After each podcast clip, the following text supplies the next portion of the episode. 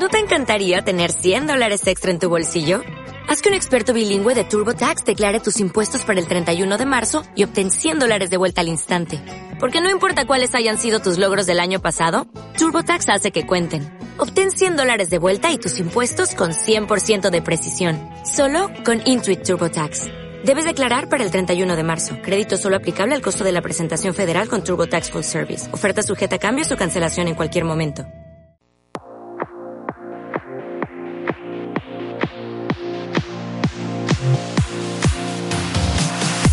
Te damos la bienvenida a Dimensión Manga, un espacio para charlar sobre novedades, cultura, curiosidades e historia del mundo mangánime, con los maestros Pedro López, Óscar Ulloa y el eterno aspirante otaku, y un servidor, Branco Fuenzalida. ¿Has visto algo de otra dimensión?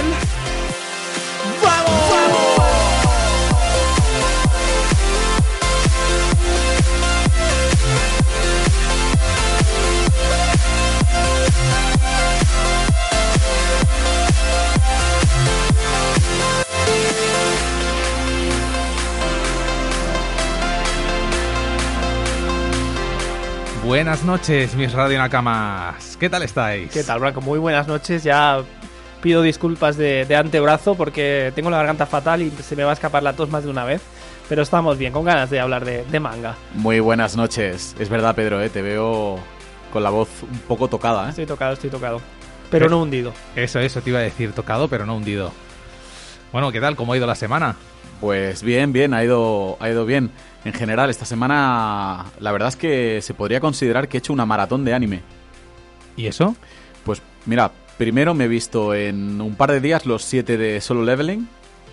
Sí. Sí, para ir al día. Ya voy al día con todos los capítulos que hay disponibles en Crunchyroll. Y además he descubierto otra serie que, si os parece bien, la voy a tratar la semana que viene. Ah, Es una serie que también me recomendaron. eh, esta, esta vez es de HBO Max. ¿Verdad que comentamos pocas series de HBO? Ninguna. Exacto, sería quizá la primera. Sí, pues sí. Un, un anime que me han recomendado, de como tal como he dicho, de HBO Max, que se llama eh, Ninja Kamui. Ninja Kamui, me suena, Sí, ¿eh? Un poco sí, sí. este. Está este petando título. increíble, ¿eh? Que me ha, me ha encantado, he flipado en colores y ya he leído por ahí gente que dice que es el nuevo Ninja Scroll. Ostras, pues es mucho decir, ¿eh? Como os podéis imaginar, eh, es un anime con una temática bastante noventera. ¿Sí? Sí, o sea Ah. que si os parece bien, la semana que viene... Me parece perfecto. sí. Sí, sí. Por ahora llevas tan solo dos episodios, por si te quieres animar. Ah, pues mira, Sí, pues sí. sí. sí, sí, Ahora que te iba a comentar que justo estaba intentando compenetrarme contigo en solo leveling, pero no sé si lo, no sé si lo consigo porque voy seguramente algún capítulo más por detrás que tú. Creo que, bueno, se han salido siete. Si viste el de este fin de semana, pues ya vas al día. No, no he visto el de este fin de semana. Bueno, he visto tres, bueno. he visto tres o cuatro. Bueno, visto. suficiente. Sí, sí, sí. Oye, pero muy bien. ¿Y tú, Pedro, qué, qué has estado viendo? Pues mira, también me he visto del tirón todos los de Solo Leveling, Captain Subasa, también con Dimension W, Dimension W, que la voy a comentar la semana que viene. Eh, jolín, he visto un montón de cosas. sí. Sí, sí, y leer, pues el detalle Matsumoto que vamos a comentar hoy. Pero también me he puesto al día. Me ha enganchado la de Solo Leveling. No te, reconozco. no te convenció el primer episodio, pero te ha acabado gustando, ¿eh? Pues que empezó muy típico y se cae con una animación así asá, uf, con los nombrecitos que yo no estaba acostumbrado, pero sí, sí. Hombre, es lo que me dijo mi compi, ¿no? Eh, que estaba tan enganchado al manga. Me dijo, es que si has jugado un juego de, de rol en tu vida, Mm. te resuena mucho. Y es, y es así. Sí, ha conectado muchísimo con toda esta comunidad de, pues, de gente joven adicta a los videojuegos y especialmente a los videojuegos de rol, está claro. Mm, luego, luego hablaremos de, de Sí. Solo Leveling. Sí, sí, sí. ¿Y tú, Branco, qué tal? ¿Qué, qué has estado viendo? Pues mira. Espera, espera, eh, ¿cómo era? Eh, Frieren. undead, and, Unluck, eh, Frieren. Oye, tengo una pregunta. Tengo una pregunta. Que no se me olvide. Eh, ¿Quién narices empieza todos los Isekais sabios y por haber? ¿Eres tú, Branco? En la cuenta que tenemos de Crunchy. No, no, no, en absoluto. Porque están todos empezados. Si os acordáis, yo Sí. le dejé también a mi sobrina hace tiempo para que vea también. Porque no me gusta que vea pirata, le dejé que lo vea. Y están todos los Isekais empezados. No, y yo digo, va. ¿es Branco? No, eso es tu sobrina, Pedro. O sea, A ver, Branco le gustan los isekais, pero no tanto. es que están todos empezados. ¿eh? Pues no, no, no soy yo, Pedro, no, definitivamente no soy yo. Eh, yo estoy siguiendo Ya Sam- decía yo. yo estoy siguiendo Summertime Render, esta, Eh, también eh, Guardianes de la Noche, que me estoy poniendo al día, ya que el jueves vamos a- al cine. Eh, el evento del año, ¿eh? Para mí lo está siendo de momento el, el momento del año. Y también estoy empezando la Cumbre de los Dioses, que me llegó la colección hace unos días. Qué buena. Qué buena. Solo leveling y bueno, me he terminado Arashiyama, que lo voy a reseñar hoy. Muy bien. Pues no está mal, una semana completita, ¿eh, Branco? Bastante, bastante. Para, bastante. para ser una persona como tú con poco tiempo libre y ba- Exacto. bastantes obligaciones, no está nada mal, ¿eh? Mu- Muchísimas No obligaciones. está nada mal. Por cierto, me acabé también la de Gundam, de Witch from Mercury, que a ver si la empiezas a Ah, buscar. ¿Al final te gustó o qué? Final apoteósico, o sea, eh, la parte técnica espectacular. Pues mira, Sí, sí. Empieza un poco Harry Potter con mechas, pero acaba muy bien, ¿eh? Sí, es que eh, no me acababa de cuadrar el hecho de que hubiera una bruja en el universo Gundam, ¿no? Me, Bueno, le me llaman bruja porque como que han hecho cositas con los Gundam y los mechas no están bien vistos. eh, Me chirreaba un poquito, pero, Sí. pero la verdad es que ahora le, Sí, le, sí. le tengo muchas ganas. sí, le tengo muchas ganas. El pique tierra versus. Space está ahí. Sí, te va a gustar, Bueno, te va a gustar. Sí, sí, sí. Mm. Esto es un, es un clásico ya de- dentro de la Y el- saga. para mí el episodio cero sigue siendo el mejor, pero ahí lo dejo. Si la queréis ver. Bueno, está, está guay que, que también haya seguido esta línea ascendente, ¿no? Como digas, que haya empezado quizá un poco floja, pero luego Mm. acabe Luego, de sea, manera sea tanto los cabos y la verdad es que chapó. Yo tengo que empezar a ver algo de Gundam ya, porque no he visto nada. Bueno, no he visto nada. He ido a un montón de tiendas, he visto un montón de figuras, he visto el robot gigante en Japón, pero y he visto cómo se mueve incluso, pero no, no he visto ninguna serie, o sea, Bueno, la última está muy bien para empezar. Le han metido el toque Eva por, por el tema de meter el, el alma en el. sí, Sí. Sí, sí. Bueno, es que yo creo que Evangelion cambió mucho el paradigma dentro de las series de robots. Es lo, eso- pudimos, lo pudimos ver ya en el 2000 y poco con Daigard, ¿no? Ga- Daigard era como una mezcla de, de Mm. los mechas clásicos de Mazinger, pero con unos enemigos que, que- que Sí, sí, sí, sí. heredaban muchos elementos de, Sí, de de Eva. Evangelion, sí. Sí. Sí, sí. Eh, yo precisamente me... No hace, no hace mucho, hace relativamente poco que me volví a ver eh, toda Gundam y luego empecé con Z Gundam, que es, es una de las mejores. Y no entiendo por qué la versión de Crunchyroll eh, le, ha- le han eliminado los openings originales. Le han puesto como una música instrumental de fondo y eso me, me- me toca bastante, mm, lo diré, los cojones. Sí, sí, debe ser por algo Sí, de porque de es que los, o- los dos openings de, de Z Gundam para mí son dos obras maestras. Mm, Y, que reflejan pues la un poco la idiosincrasia de la serie a la perfección y la verdad es que me tocó muchísimo la moral Qué que lo raro. cambiaran y, y lo, han, lo han sustituido como por una música instrumental no no lo acabo de entender Porque además solo es en esa. Porque el resto creo que tienen el, todas el resto más o menos Sí. sí sí sí Curioso. ya te digo ZZ sí que no la he visto es de las pocas que no he visto de las clásicas que es la digamos la tercera parte Pues est- está también, Sí. ¿verdad? Pues bueno. y luego ya se podría próxima. ver luego ya se podría ver Charles Counterattack el largometraje Que está en Crunchyroll, no, este está en Netflix. Este está en Netflix. Sí. No, creo que también está en Crunchyroll, ¿eh? Yo también lo tengo, Bueno, lo tengo tengo- que, lo tengo que mirar, pero que también está. Tengo que ver sí. todo Gundam Pero antes- hay, hay muchísima cosa. sí, sí, Antes sí. de- Lo que pasa es que no digo nada porque ya parezco aquí el enfermo de, de Gundam, ¿sabes? No, Cada pero es, semana. es una serie que vas a ver y que está un poco fuera de todo lo común y está Mm. muy bien también. Sí, y sí, más, sí. y más adulta. Ujú. Pues bueno, desde la comunidad de tu hogar, en el descanso del estudio, mientras paseas a tu mascota, sintoniza nuestro programa en vivo. Únete a nuestro Discord y haznos llegar tus preguntas en directo porque tu participación importa. La manga reseña.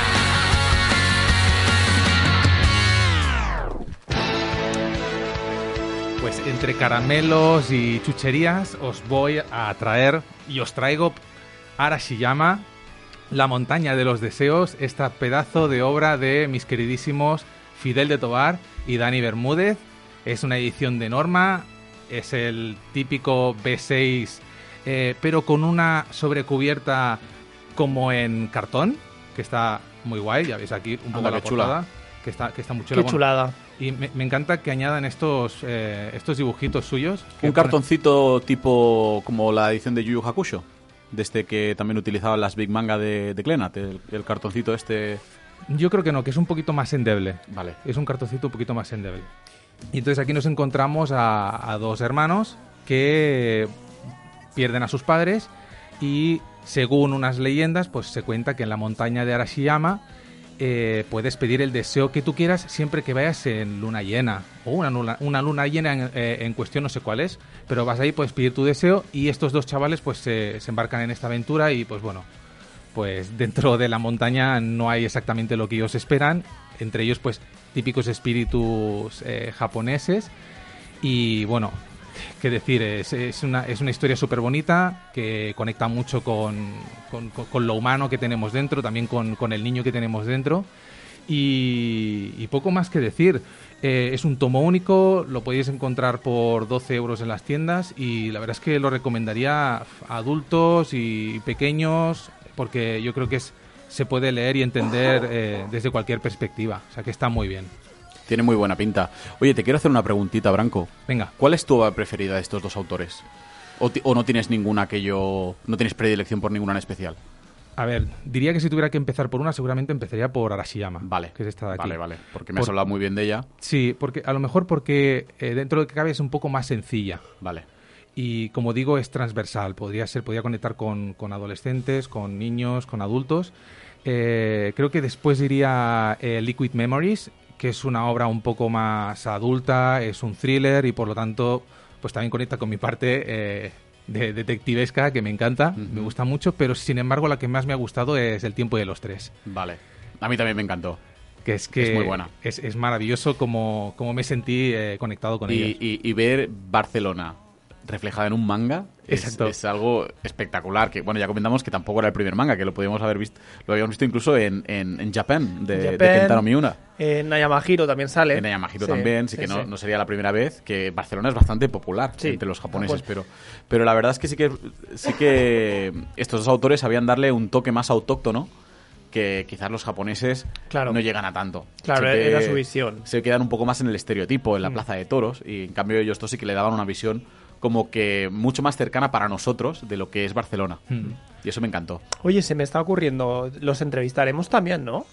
Yo espero que sí, que... Porque que- estaría muy chulo entrevistarles. Sí, sí, sí, estoy de acuerdo. Hablaré con ellos, seguramente Claro que, que sí. estarán súper contentos de que los traigamos aquí al programa porque ya habí- había hablado alguna vez con ellos y, y bueno, habíamos quedado que si esto pues seguía creciendo, pues que los traeríamos aquí como invitados y que nos hablaran un poquito también de su obra, de su trabajo y sus proyectos de futuro porque actualmente pues siguen serializando su, su nueva serie en eh, Planeta Manga. Pues ojalá, ojalá los podamos tener aquí. Estaría genial. Hay ganas. Sí, sí, sí. Y bueno, nada, si quieres estar al día de este programa, suscríbete de inmediato con las plataformas que estés usando para no perderte ningún capítulo que publiquemos. Y a pesar de que hoy no viajaremos a ningún lado, eh, será un viaje también espectacular. Series que lo están petando.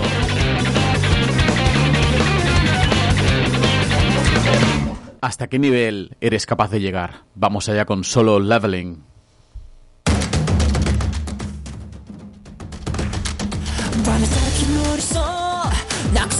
バネされきの理想慰めの後日がませに閉じそう取り上げられる希望 Short to be a star Wasn't born to raise the bar ごまかしの正義は誰も壊せないアラームのようだ Feeling, feeling 喜怒哀楽を繰りにしない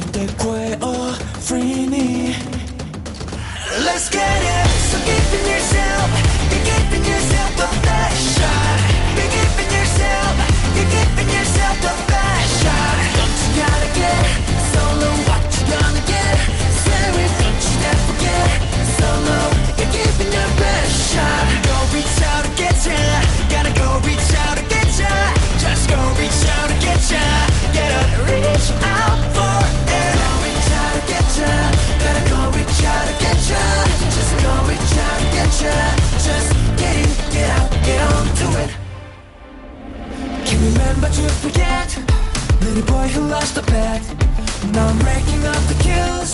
I got to pay the bills. Bills. Be brave for what you get. Is a way to hit reset. Give you more than just a leg of the hook. I've got level. Feeling, feeling. All those things are dead. There's no railing, ceiling. Let's get it. So giving yourself, you're giving yourself the best shot not the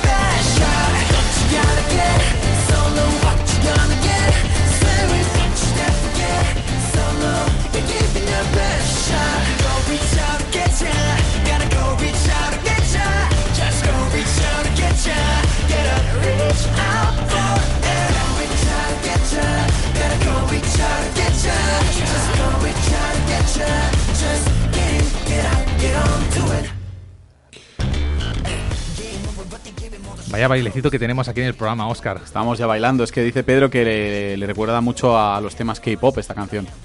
Un poquito de aire tiene, yo lo. Tiene lo un percibo. aire, tiene un aire. Tiene un aire, sí. Sí. sí, sí. Es, es un intérprete japonés. Y sí que es verdad que la canta en inglés, pero con una pronunciación un poquito extraña. De aquella manera, Sí, ¿no? sí, sí, yo también al principio pensé esto que es, Esto es en coreano, es en inglés, en japonés y es una mezcla de inglés y japonés. Es Pero bueno, encuentro que es un tema bastante, bastante guapo.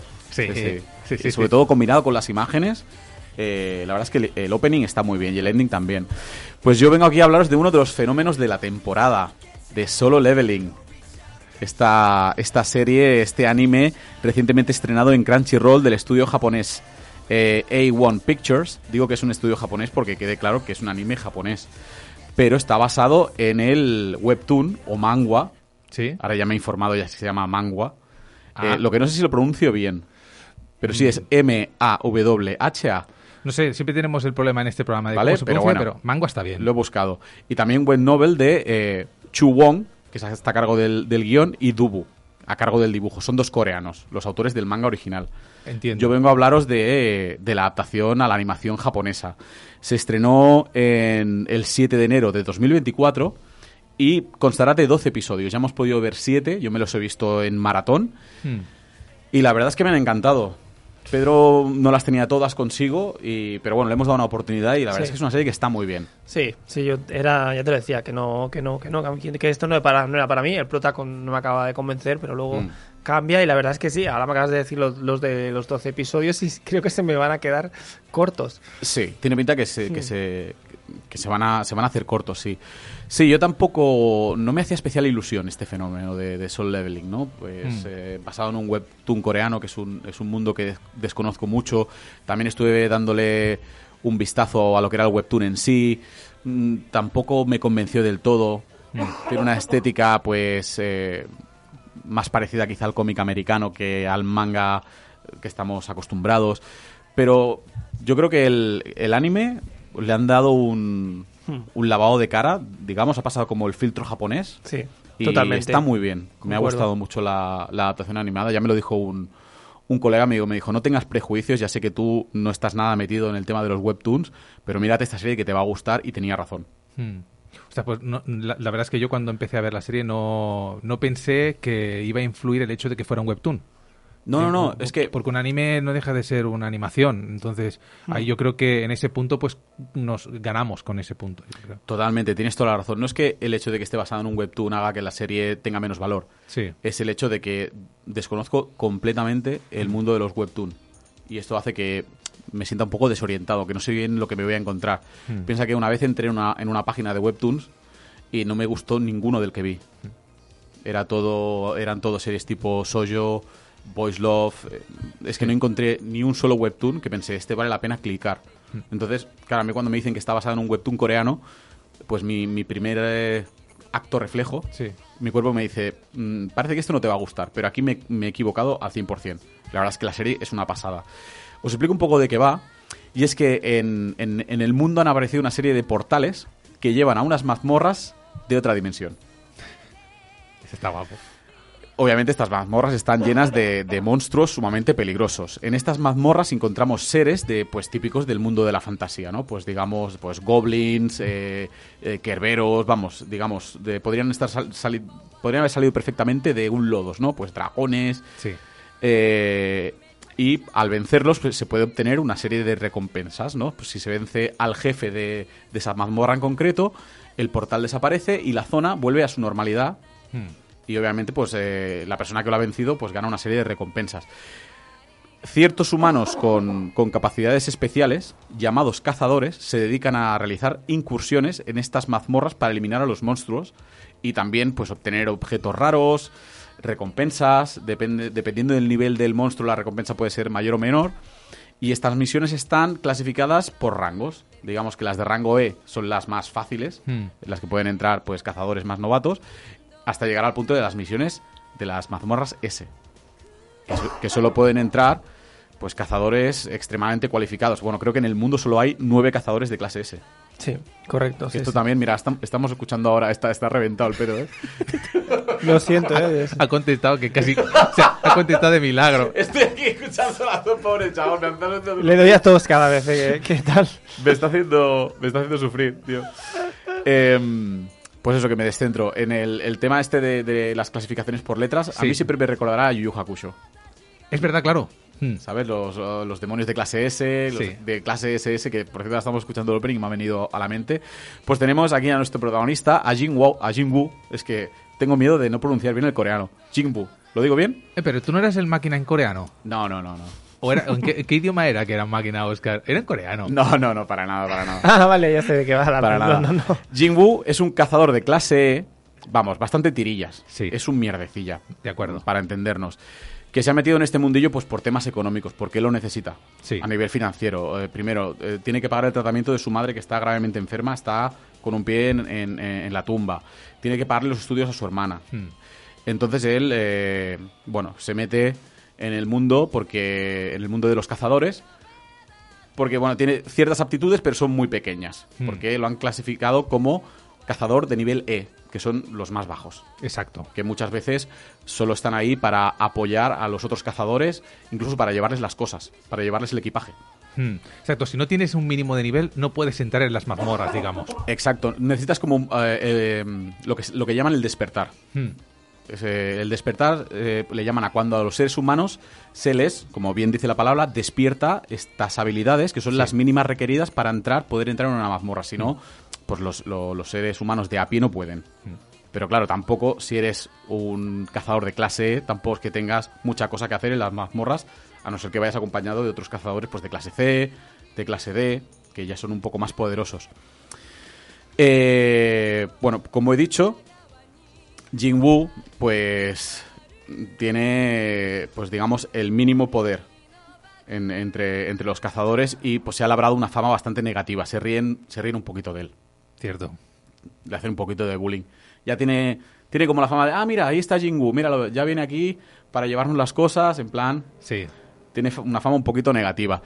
Eh, pues la serie empieza, esto es el primer episodio, en una misión que parecía fácil, Sí. pero se complica y de qué manera. No quiero, no quiero explicar cómo, hasta que acaban apareciendo unos monstruos de clase S. Sí.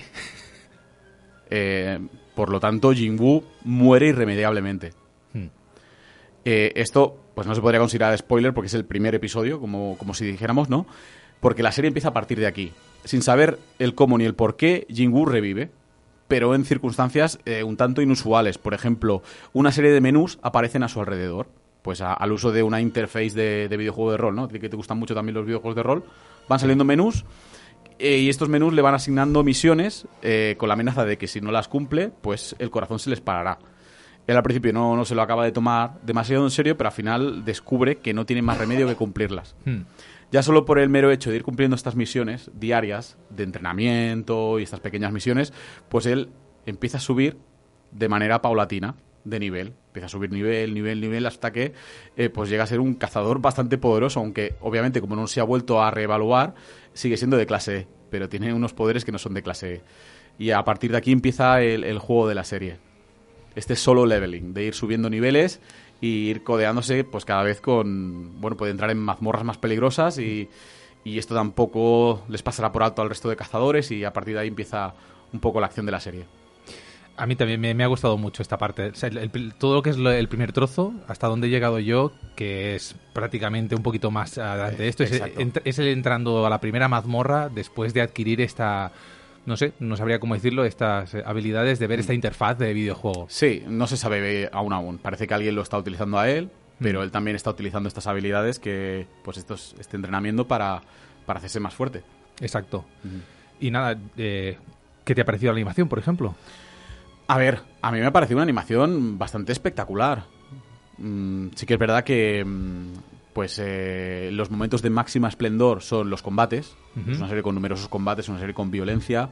Y yo creo que ahí es donde realmente brilla la serie. Sí. Sí, que en otros momentos pues la animación no, no impresiona tanto, pero yo creo que, que pues este estudio A1 ha hecho un muy buen trabajo. Yo Buen creo que está muy bien. Me gusta mucho la animación, ¿eh? O sea, lo hablábamos el otro día por Discord, ¿no? Como que parece que hoy en día, si no es Mappa o Ufotable no están bien. A ver, la animación es una pasada. Le para mí le han hecho un gran favor al, al manga. Sí, es que, mira, no quería fliparme mucho porque como habías dicho que no te había parecido demasiado gran cosa la animación, pero es que a mí realmente me encuentro que está muy bien. No, no, eran los primeros segundos, que es que me pareció lo típico, por eso dije, pero luego lo retomas y dices, Sí, sí, realmente el, eh, este rediseño que le han hecho a los personajes, porque los ha, el- lo- los ha rediseñado un, pues un, un- un diseñador de personajes japonés, que ahora no me acuerdo del nombre, lo tengo apuntado por ahí, luego, luego os lo digo, sí que le ha dado ese toque que siempre me quejo yo, un pelín genérico, que parece que todos los animes actuales tengan que eh, parecer lo mismo.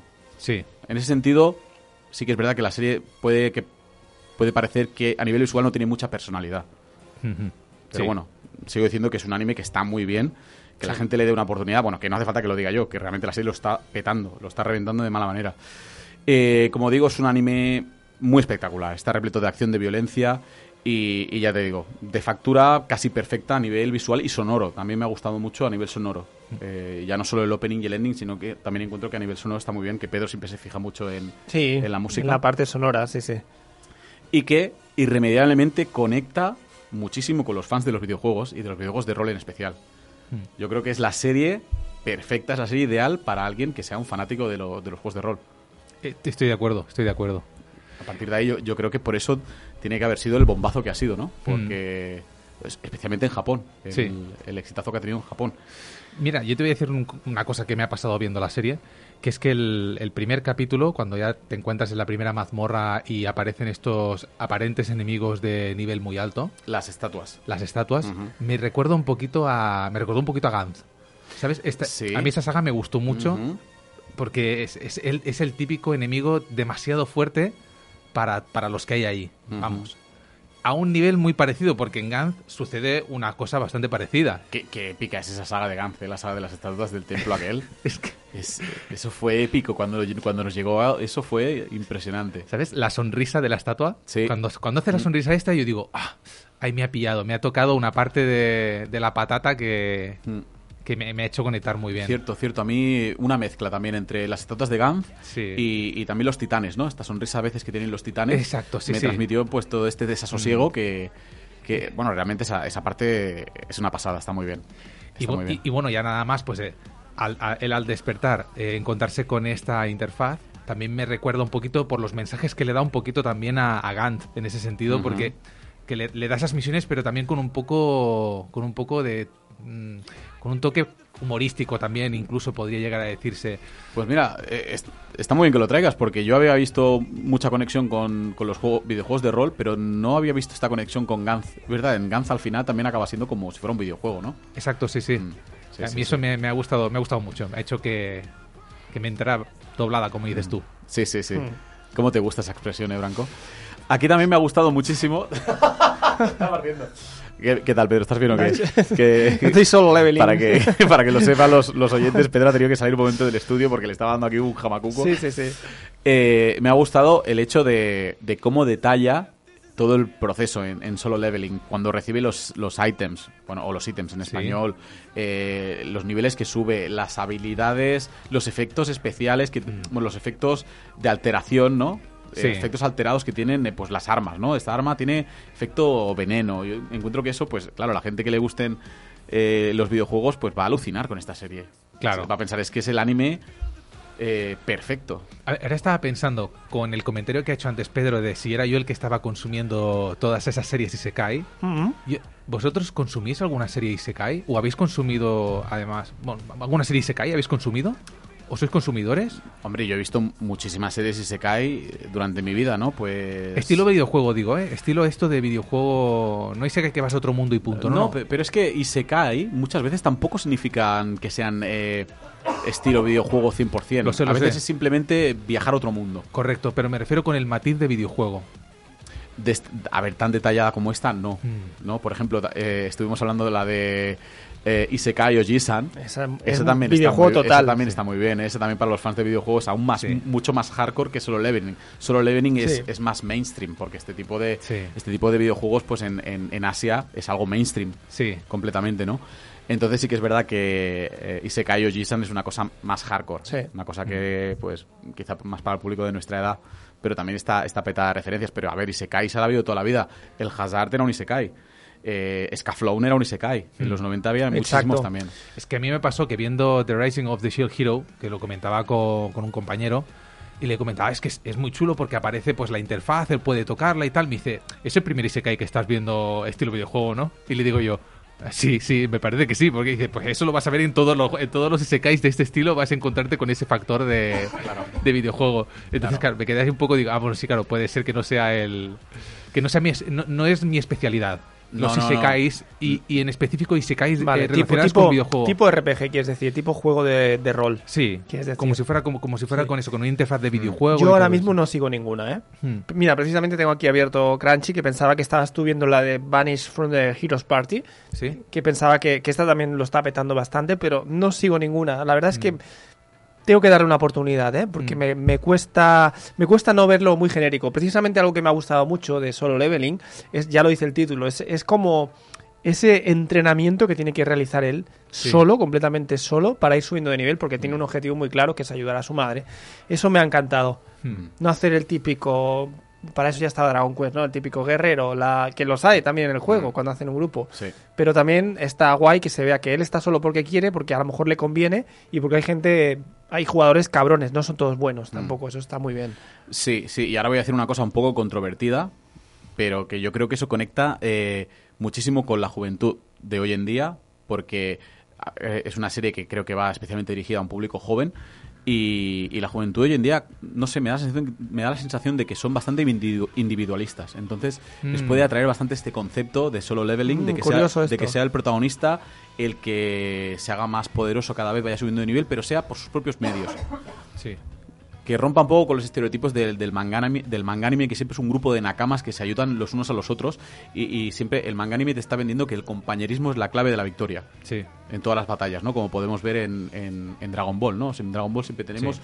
ah, hay una colaboración en las batallas, ¿no? Siempre tenemos al pues a, a Goku que coge por detrás a Raditz mientras eh, Piccolo le hace el macanco sapo o miles otras eh, siempre raramente ganan por sus propios medios y en cambio solo leveling es todo lo contrario. Vale, pues mira, me ha hecho gracia decirlo por eso, porque él es solo, pero no lo, había, no lo habría relacionado con, con este individualismo social. Esa es la sensación Curioso. que me da No, no puede como ser, profesor de secundaria. Hoy en día, nosotros, por ejemplo, en nuestra infancia, adolescencia, nos pasábamos el día en la calle. Estábamos todo el día en la calle eh, jugando a fútbol o si íbamos a jugar a la consola, ibas a casa a casa del colega a jugar a la consola, te reunías cuatro o cinco Sí. personas. Eh, ahora la- las tardes de, de los chavales, por lo que ellos me cuentan, es estar toda la tarde jugando ellos solo online con los con sus cascos y con sus teclados Sí. gamers y sus ratones gamers y ellos solos en casa. Se pasa la tarde solos. Entonces, esto, quieras o no, a la larga, pues ah, hace que, que seas mucho más in- individualista. Sí que es verdad que están con gente online, pero no acaba de ser lo mismo. Es que de hecho, si te fijas, hay pocos videojuegos ya hoy en día que, que sean multiplayer. Pocos, ¿eh? Eh, exacto. Te, te- Pocos. te tienes que ir a Nintendo con estos en plan familiar. Sí. Si no, nada. Alguno de Lego, de Lego basados en películas. Sí. Poca cosa. Nintendo sigue apostando por este formato, yo Poca creo. cosa, eh. Pero, pero centrado al nivel familiar, de Sí, gente que convive en la misma casa. Sí, sí, ¿no? sí. Sí que, lo, sí que lo ha petado mucho, que no tiene demasiado que ver con esto. Un videojuego que se llama It Takes Two, que le dieron el premio al, al mejor juego. Sí. Que tienes que hacer las cosas en cooperativo, un chico y una chica. Y este lo ha petado mucho por, por precisamente porque ha vuelto a los orígenes, que no ha aportado nada nuevo en realidad, pero como todo es, como dice Oscar, jugar solo, Sí. en multisingle, como decía un colega, pues así es. Pues algo que me ha gustado también de este es que en vez de viajar a un Isekai, te trae el Isekai a la ciudad, ¿sabes? Que eso también me, me gustó. Es decir, no pierde, no pierde el realismo de estar en una ciudad, incluso políticamente eh, se incluye lo que está sucediendo dentro de esa parte Isekai que tiene, porque el- los, eh, los elementos, los ítems, los, los ítems que, que vas consiguiendo eh, se, co- se comercia con ellos dentro de- del mundo y hay cierto Sí. politiqueo en ese, en ese aspecto que, que creo que también está muy guay. Sí. Muy coreano también esto, creo yo No, también. no, no, totalmente. Eh, eh, es totalmente cierto lo que comentas, que esta vez te traen el Isekai pues, a, a nuestro mundo a través de estos portales. Hmm. Eh, bueno, como sabéis, el, el manga está editado en España por Norma Editorial. Creo que es uno de los bombazos de, como ya digo, siempre Oscar Valiente está al día de todos estos bombazos. Ya ves. Y aparte que me consta que es un manga que tiene muchísimo público femenino. ¿Por qué será, no? Porque la- creo que la imagen publicitaria en el salón del manga era el protagonista así con la camisa abierta, en plan que, Sí, que- que hombre, parecía, es que parecía más un, un shonen ai o un yaoi que un... Yo diría, le llamaría shonen a esto, ¿no? Sí, totalmente. Yo le llamaría shonen, pero tal, tal como lo ha publicitado Norma, me da la sensación de que puede parecer otra cosa, ¿no? Es un, son- shonen, un, shonen, un shonen seinenizado. Bueno, yo, ¿No? creo, yo creo que sí. Y que y yo creo que gusta por igual a todos. Sí, sí, sí. Es, eh, ha gustado en general. Ha gustado Es- en general. Ha gustado en general. Ha gustado en general. Mira, os traigo una pequeña curiosidad. Y es que en Japón, eh, Solo Leveling se lanzó en el servicio de webtoon y manga que se llama, no te rías, ¿eh, Pedro? Cacao Japan Picoma. Cacao, ¿sabes? Eh, y acumuló más de un millón de lectores. O sea, fue un bombazo increíble en Japón. Fue seleccionado como número uno en la categoría de manga de lo mejor de 2019 en Picoma, en esta plataforma. Espera, estás hablando de la, de la conversión de manga a manga. Efectivamente, espérate, espérate. Vale, vale, vale, vale. Espérate, que tengo más cosas. Ay, Sí, sí. Efectivamente, no, como tú bien has dicho, Sí. no es igual la versión coreana que la versión japonesa. ¿Por qué no es igual? Eh, pues porque la versión coreana original había una excesiva burla hacia Japón. Ah, flipa, no tenía ni idea. Sí, el manga, el manga original se, se ambienta en Corea del Sur. Sí. Imagino que en Seúl, aún no ha aparecido el nombre de la, de la ciudad. Que creo que el anime también está ambientado en Seúl, por lo que veo en las paradas de metro y tal. Sí, eso, sí. Y, y entonces, pues, todas las referencias que hacen en el manga, en el manga original a Japón, son a modo de burla. Siempre riéndose un poco de los japoneses. Entonces, lo que hicieron cuando tuvieron que localizar este, este manga a- para el público japonés es que hicieron, lo ambientaron en Japón. Entiendo. Y esta nación de la que se ríen tanto, la cambiaron a un país ficticio que se llama DFN. Vale. Y Bueno. también, obviamente, en esta versión también había cambios en los nombres de los personajes. Ah, sí. En la versión japonesa, te Ah, estoy la hablando, versión ¿eh? La versión japonesa. japonesa de- del manga. Que realmente lo reventó y es lo que ha propiciado que un estudio japonés se haya hecho cargo de, de la versión animada. Hmm. Porque ahí vieron que había muchísimo dinero, porque es que yo me lo creo. Eh, como ya he comentado, pues este género en Japón es completamente mainstream. Hmm. Tiene una, una legión de seguidores pues eh, inacabable. Entonces yo creo que esto ha conectado muchísimo con el público japonés. O sea, conozco pocos amigos actualmente con los que converse sobre manga y anime de menos de 30 años que no sigan manguas.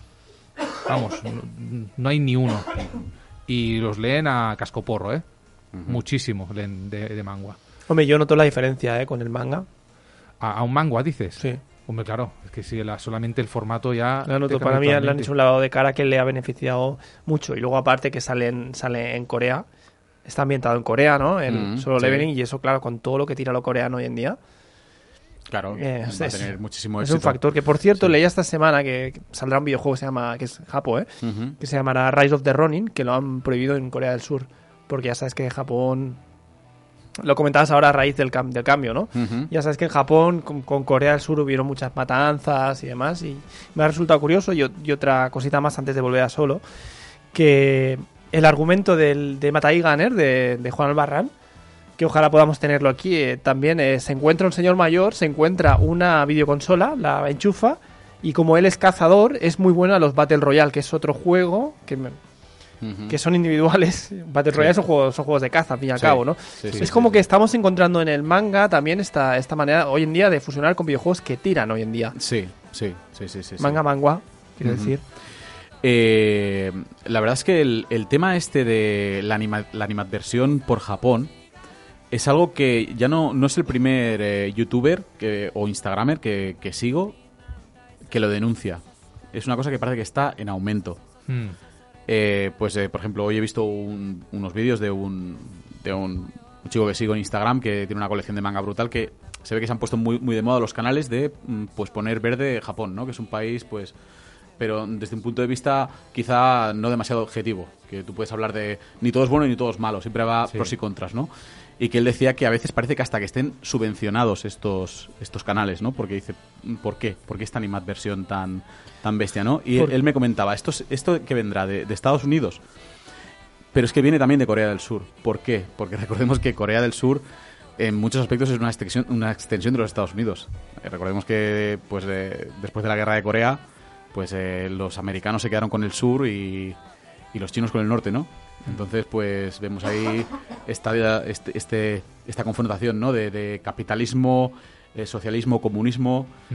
eh, todas estas costumbres que tienen los coreanos del sur muy norteamericanas y también pues esta anima- anima- animadversión por Japón. Mm. Claro, claro. Pues también seguro que ese odio, ese hate se monetiza también, ¿eh? Y da, y da Seguro, visitas, y da visitas seguro, y se monetiza, o sea, da, da pasta. Entonces, por ahí andará la cosa. Y indagaremos más. Me parece interesante sí, esto. sí, está claro que pues en ningún país son angelitos, ¿no? Eh, Solo hay que informarse un poco de sobre historia para saber que Japón también la ha liado parda muchísimas veces, pero que, que este es un fenómeno parece que es creciente. Hmm. ¿Sabes? Como si ahora en plan es que los coreanos del sur son muy buenos y los japoneses son muy malos. Jolín. Parece que la tendencia actual es esta. Acuérdate cuando el Mundial de Corea-Japón 2002, eh, todo el mundo puso el grito en el cielo porque se- comían perros en Corea del Sur, Ujú. que parece que ahora nadie se acuerda, aunque lo han prohibido para aquí a unos años. Eh, también impactó en su momento. eh. Quiero decir, jolín, que estaban ahí Sí, los... sí, sí, sí. Sí, a ver, está claro que obviamente no, no toda la cultura surcoreana son, son tíos así guaperas y afeminados bailando. Hay más cosas, obviamente. No se puede generalizar pues ni, ni en un bando ni en otro. Bueno, hablando de afeminados, aquí estamos una vez más en Dimensión Manga, donde hablamos de todo tipo. Ahora me, me veis de perder. asco de tío. Todo relacionado con el mundo del manga y el anime. En antena desde Radio Vila, Vila de Caballes, Barcelona, 90.8 FM. Y Pedro, ¿qué nos traes? Pues mira, ¿qué tienen en común un editor de manga, un canario y la capital de Japón? Lo veremos en Tokio día a día.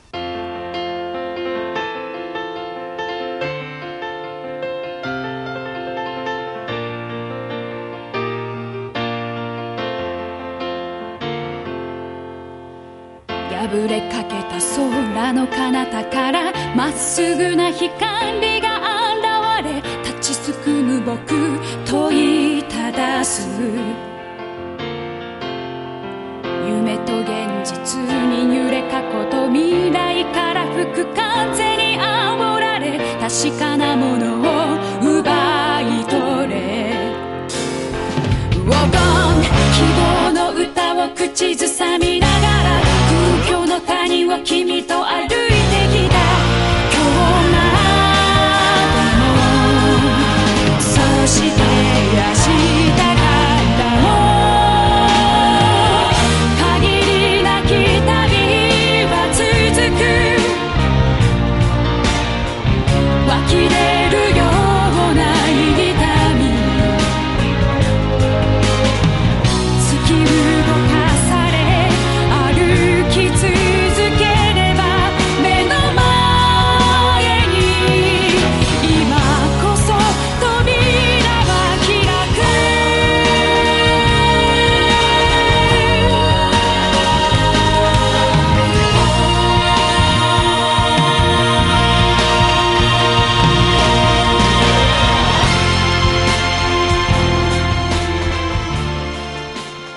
Momento épico, Pedro. E- Este es un ending de Gundam que lo he, lo he decidido poner, como se suele decir hoy en día, por la cara. O sea, porque me gustaba la canción y ya está. Me en realidad es porque me recuerda a una especie de recuento de vida que al fin y al cabo es de lo que, de lo que trata este manga. Vamos allá. Las ventas del manga bajan ¿Aquí en España te refieres o general? en Japón. Ah, Este es el punto de partida. Nuestro protagonista llamado Shiosawa es un hombre de mediana edad que lleva más de 30 años trabajando como editor de manga. Y entonces lo que él hace por honor y por orgullo, cuando las ventas de sus mangas registran pérdidas, él decide presentar su dimisión. Va a presentar la dimisión. Yo me marcho. Así vuelve a su casa y le confiesa a su canario, porque él vive solo con su canario, con el que habla constantemente además, que necesitaba hacerlo por este orgullo, porque era su deber Hmm. y porque ya era momento de, de cambiar un poco de, de vida, porque está todo el día trabajando, pero lo que pasa es que él tiene que readaptarse a esta nueva vida, no solo porque ya no tiene trabajo y tiene mucho, y tiene mucho tiempo libre, libre perdón, sino porque realmente él amaba su trabajo como editor de, de manga. Le encantaba hablar con los autores, él siente pasión por el manga, por los clásicos, por los autores que lleva. Entonces es como que, como que lo- le, le puede más la nostalgia que, que- que el- la nueva oportunidad. Le puede más y no lo puede dejar detrás. A todo esto hay que sumarle que además los editores más jóvenes eh, que se quedan no paran de pedirle consejo. Claro. Eso es muy importante. Los más nuevos no paran de pedirle consejo. Eso ya el retirado. Y los mangakas, que recordemos que a veces suelen tener caracteres muy complicados, como algunos que salen aquí en este manga, solo le hacen caso a él. Pero, eh, Claro, y- imagínate, y salen algunos que dan bastante asco, puedo así decirlo, ¿eh? pero son mangakas conocidos o son mangakas de la obra. O a lo mejor incluso son, Son, mangakas que no son shonen. Vale, Son entiendo. obras bastante alternativas o tienen un tiempecillo. Son también. mangakas de Gekiga, más bien. Sí, de Kika también hay shoyo. Entonces, Shiosa- eh, perdón, Shiosawa, que es un hombre tranquilo y de pocas palabras, cuando habla lo clava.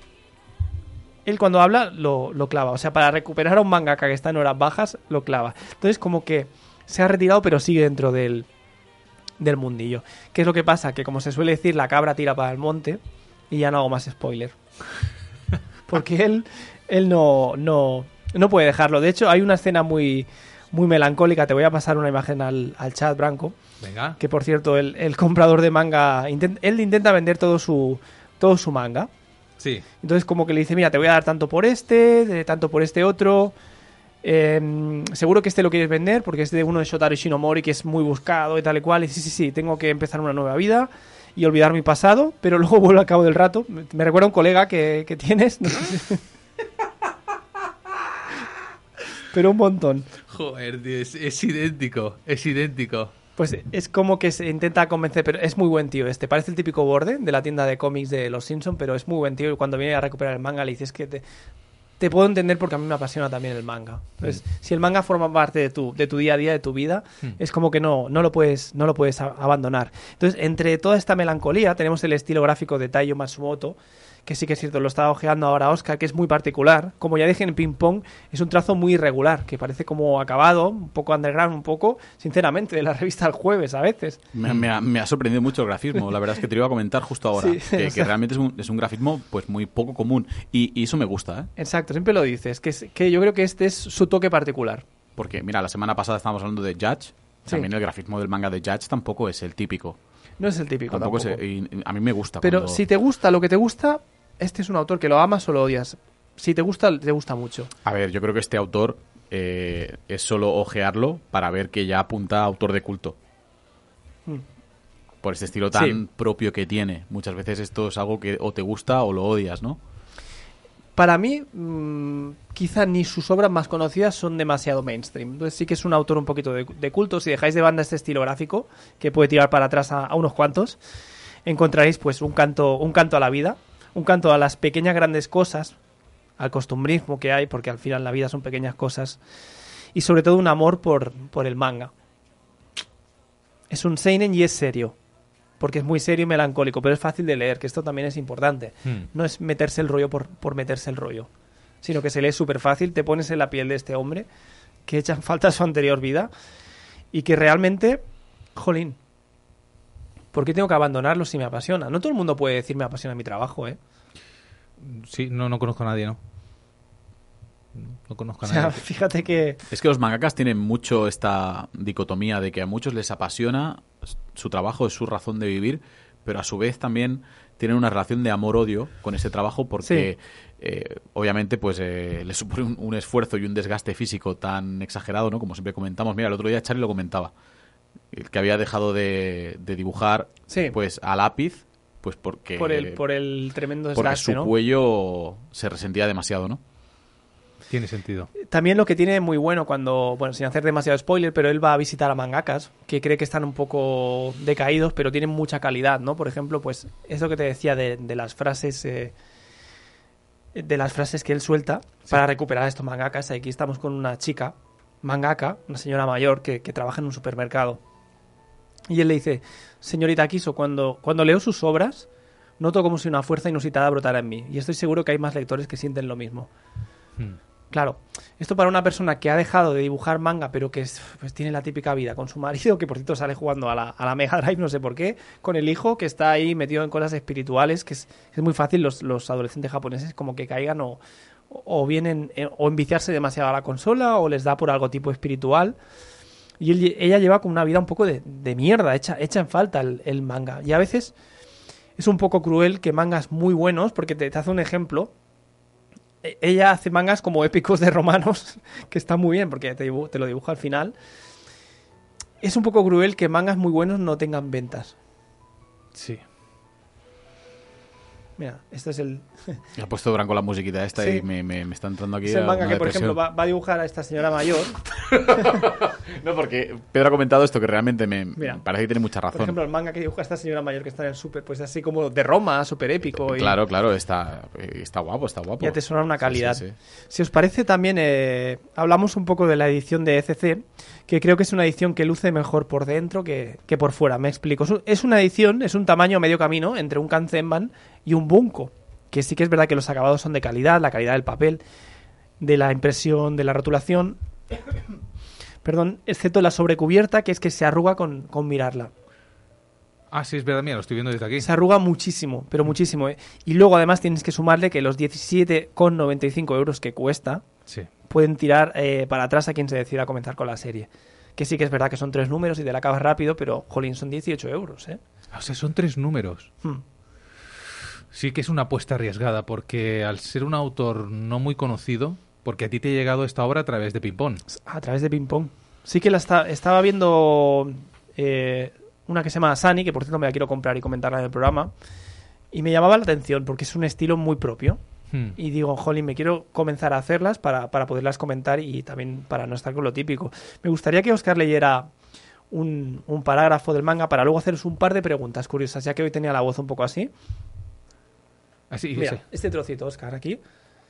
Es el bocadillo. Eh, Te pongo música, Oscar. A ver, pero el manga no vende tanto y encima en papel. Pero ha escogido usted un elenco muy... Además, no quisiera sonar descortés. Eh, muy de la vieja escuela, por decirlo de alguna forma, ¿no? Fíjate que ha tocado dos temas que resumen mucho el manga actual en Japón. El manga digital, Sí. o sea, cómo me estoy mereciendo yo salir en papel. Y luego eh, autores muy de la vieja escuela. Mm. O sea, que te da un poco a entender cómo está cambiando también el panorama en Japón del, del manga. Entonces, tenía un par, de, un par de preguntitas para vosotros. ¿Cómo creéis que ha cambiado el panorama del manga en Japón? Del manga en papel. Eh, mira, es, es- es una muy buena pregunta porque justo el otro día hablaba con una alumna mía que también le gusta mucho el manga y me decía que a través de su padre pues ha, podi- ha podido disfrutar de muchos clásicos tipo Hokuto no Ken y me decía, ¿cómo ha cambiado tanto el manga? Me decía, es que me, me meto en Crunchyroll y, y veo que hay muchas series que son una auténtica chorrada. Esto me lo dijo una niña de, de 16 años, ¿sabes? bueno. Y le dije, ostras, pues yo opino exactamente lo mismo.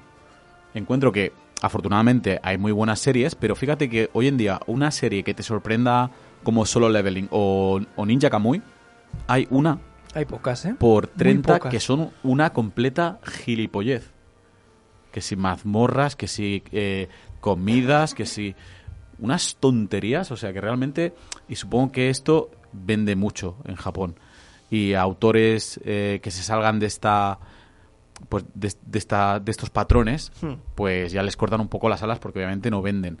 Entonces, pues está peligrosamente de moda todo este tipo de, de manga, con, muy chorra lo encuentro yo, comparado con, con lo que teníamos en los 90.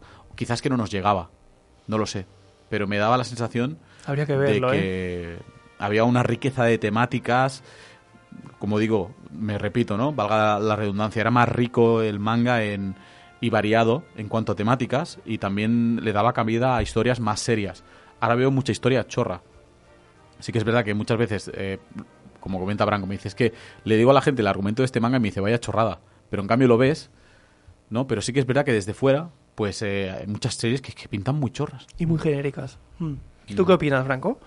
Yo es que cuando empecé a ver anime, eh, mayormente consumía Kodomo, seguramente. Entonces, series así que me entraron más fuerte, Hombre, pues... Dragon- Kodomo, Kodomo, Kodomo, cuando te leíste Bastard de la biblioteca, Esa no, pero estoy hablando, por ejemplo, en, en mi círculo, pues había más Doraemon, más eh, Ator y el Ninja, más series que no eran trascendentales a lo mejor para en mi vida, no serían un Dragon Ball, pero, eh, o sea, que mayormente siempre, para mí al menos, siempre han habido más series chorras que series que tuvieran algún tipo de sentido que me hicieran eh, meditar sobre la vida o cosas de este estilo. Así que yo conecto también con eso. Entiendo que exista una parte de entretenimiento, que es lo que generalmente busca la gente, y bueno, un poquito de eh, eh, emoción, algo culto, no lo sé, o algo impresionante. Son cosas que, que- que aparecen de vez en cuando. Es que si todo fuera impresionante, seguramente no habría nada impresionante, ¿no? Hmm. No, a ver, eh, si hay una cosa que tiene la industria de- del, del manga y del anime actualmente es que tenemos tantísima variedad que siempre encuentras una serie u otra que te gusta. Hmm. Lo Pero- que pasa es que sí que me da la sensación de que hay muchísima cosa bastante prescindible, en mi humilde opinión. Y sobre todo el, el cambio de, digamos, de etiquetas. No hablamos de manga, ¿eh? ahora hablamos de animación. Nos vamos a Crunchyroll. Tú pones Seinen y es que eso no es Seinen lo que sale. Mira, es, No es, no es Seinen, o sea, es una sensación que tengo muchas veces cuando me da por, eh, pues no sé, bucear un poquito por Crunchyroll. ¿Vosotros realmente encontráis muchas series atractivas cuando le dais un repaso a Crunchyroll? Porque yo encuentro bien poquitas. mucha. Que hay mucha, pero, pero no mucha muy atractiva, ¿no? Desde Por luego. suerte, hay, siempre hay, siempre tienes las tres o cuatro que vas viendo y mínimo tres o cuatro siempre encuentro que me gustan, pero, pero me doy cuenta de que, pero aquí cuántas series hay. Hmm. 50, 60, 70, Sí. 80 series que, que no me interesan. Y el lo problema más de ese, de ese efecto buffet con tanta, tanta serie no interesante es que te pierdes series interesantes. Eh, Las mismas recomendaciones. Yo alucino con las recomendaciones, esto lo has comentado tú en el programa. Mm. Las recomendaciones que nos hace Crunchyroll. Yo es que no, mm, me da la sensación de que el algoritmo no les funciona demasiado bien. A no ser que, que lo mezcle con el de tu sobrina y con el nuestro, porque a veces realmente Pero te voy a decir una cosa. me salen unas Le recomendaciones. pasé, le pasé la, la contraseña, porque ya sabes que los chicos se olvidan de las contraseñas. Se la pasé en Navidad. Llevaba como un montón de meses sin. Sin, sin ver Crunchyroll y, y seguía con las recomendaciones muy, Sí, sí, sí. muy dudosas. Pero que luego hay series, las hay realmente. Sí que las hay, sí que las algunas, hay. algunas chulas, pero por ejemplo, eh, yo qué sé, el anime ese que hay de Blade Runner, a Hmm. mí no me ha salido recomendado jamás. Ya. O, o pues muchísimas otras que hay interesantes, se- están como ocultas prácticamente. Es, eh, yo creo que es muy simple. La razón es porque el motor que regula esta información no es tan sofisticado. Ahora yo, por ejemplo, que he estado trabajando algún tiempo con alguna inteligencia artificial, me he dado cuenta de cómo el resto de sistemas, como por ejemplo pueden ser Siri o Alexa, o incluso pues estos motores que te, que te proponen series, eh, vamos, se quedan como, como, como bebés Sí. en comparación con el nivel al que se puede llegar. Por supuesto que no nos, no nos, no nos va a decir nunca las series que, que nos gustan porque es incapaz de entenderlo. Funciona por unas reglas más, yo creo, marketingianas que, que por gusto. Razón, tienes Totalmente, razón. Sí, porque siempre, totalmente. eh, si quieres ver One Piece Hmm. o Naruto, tranquilo que las vas a encontrar enseguida. Sí que encuentro que, por ejemplo, Netflix está bastante más eh, depurado en ese sentido. Sí que encuentro que las recomendaciones Sí. que me hace pues son El más algoritmo acertadas. es mejor. Pues mira, la otra pregunta la voy a dejar para otro día, porque iba sobre, sobre el autor, pero como voy a hablar más porque es un autor que me está gustando mucho, el Taiyo Matsumoto, paso a, las, a un par de curiosidades que tenía por aquí apuntadas. ¿Sabéis cómo se introdujo este autor, Matsumoto, al manga? Ni idea. Pues fue muy curioso porque fue a raíz de que su madre le recomendase que leyera Pesadillas de Katsuhiro Otomo. O sea, Ojo, qué buena como está. se ¿eh? suele decir, cágate lorito, ¿no? Porque que tu madre te recomiende un manga tan bueno, yo creo que Bueno, ahí le abrió los ojos. La ¿eh? madre entendía. Entendía la de madre manga. entendía. Hombre, Otomo, que por cierto no hemos hablado todavía de Otomo en el programa, ya lo haremos. Y luego la otra es que la revista japonesa Freestyle ha elegido a Tokio Día a Día, el manga del que hemos hablado hoy, como el mejor manga de 2022. Oye, pues cuidado, ¿eh? O sea que si le queréis echar un vistazo, está a 17,95, lo edita ECC en nuestro país. Oye, pues pinta genial, ¿eh?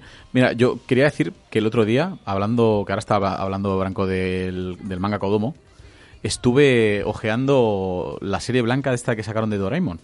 Porque he comprado unas fundas para, para estos cómics de la serie blanca y estuve leyendo los primeros números y, y el manga de Doraemon es espectacularmente bueno. Creo que ya lo he comentado en este programa. Es un manga buenísimo, ¿eh? Creo que no desde el primer momento. ¿eh? Hmm. Sí, sí, ya me, había- me gustó mucho, de que un fracaso completo, ¿eh? creo que fueron solo Sí. 15 números y lo cancelaron porque no, no se vendía. bien, ¿no? Pero que poca broma, ¿eh? con manga puede ser Kodomo y puede ser buenísimo. Puede ser que el Kodomo de antes fuera Ya. menos Kodomo que el de ahora, ¿eh? También, también ahí lo dejo. Ya estábamos, ya estábamos con el tema.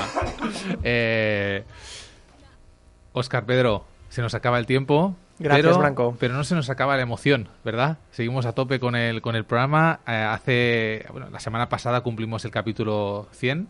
Lo pasamos de largo, es decir, ya tenemos 100 capítulos a nuestras espaldas. Que se dice pronto. Sí, sí, sí. Y no están pesando. Ya os digo que todo lo contrario. Están empujando a que sigamos Sí. dándole caña. Y, y os agradezco que sigáis aquí al pie del cañón. Cada semana trayéndonos un montón de material nuevo, bueno y, y genial. Y antiguo incluso también. Claro. Por decir retro. Así que muchas gracias, Pedro y Oscar. Gracias a ti. Y piensa que como en los capítulos japoneses 100 es muy poco, es casi el inicio de la serie. Es verdad, totalmente. Bueno, y sobre todo también gracias a ti por sintonizar y participar en nuestro programa. Haces que todo esto valga la pena y esperamos que sigas siendo parte de nuestra audiencia en futuros episodios. ¡Hasta la próxima, Radio Nakama!